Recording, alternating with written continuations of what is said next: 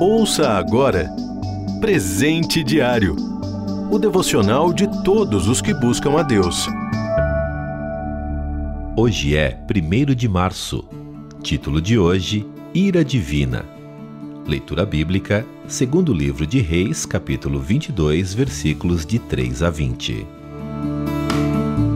Versículo em destaque: Terrível coisa é cair nas mãos do Deus vivo. Hebreus 10, 31. Para muitos, Deus é um velho bonzinho, tolerante e inofensivo, tipo Papai Noel. Alguém que não deveria atemorizar ninguém. Talvez por isso a rebelião contra sua lei é cada vez mais ousada, praticada até com orgulho, sem medo de punição.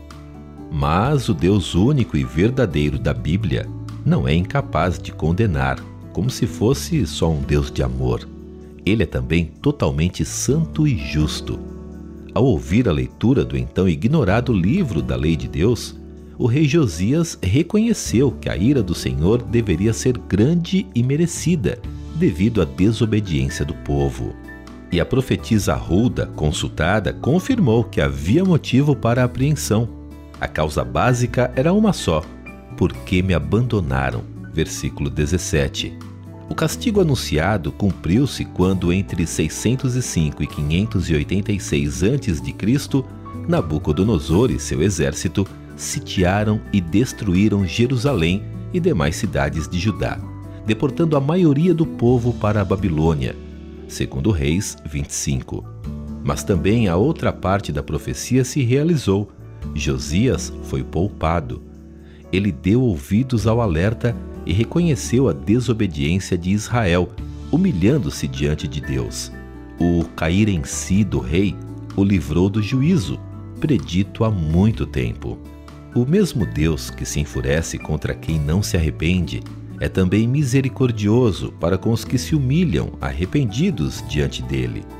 Deus não castiga o transgressor porque tem prazer nisso.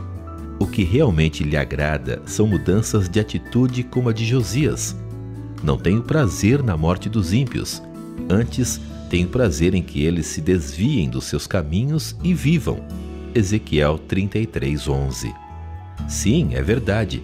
Se não houver arrependimento, o Senhor condenará, pois não pode concordar nem compactuar com o mal.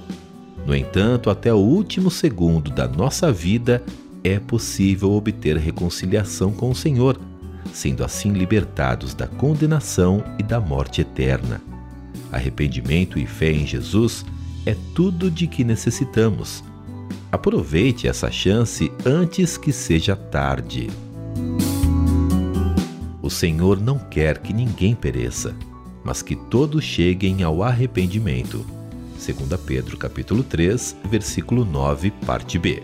Você ouviu Presente Diário o devocional de todos os que buscam a Deus. Acesse transmundial.org.br. Adquira já o seu devocional de todos os dias. Acesse loja.transmundial.org.br.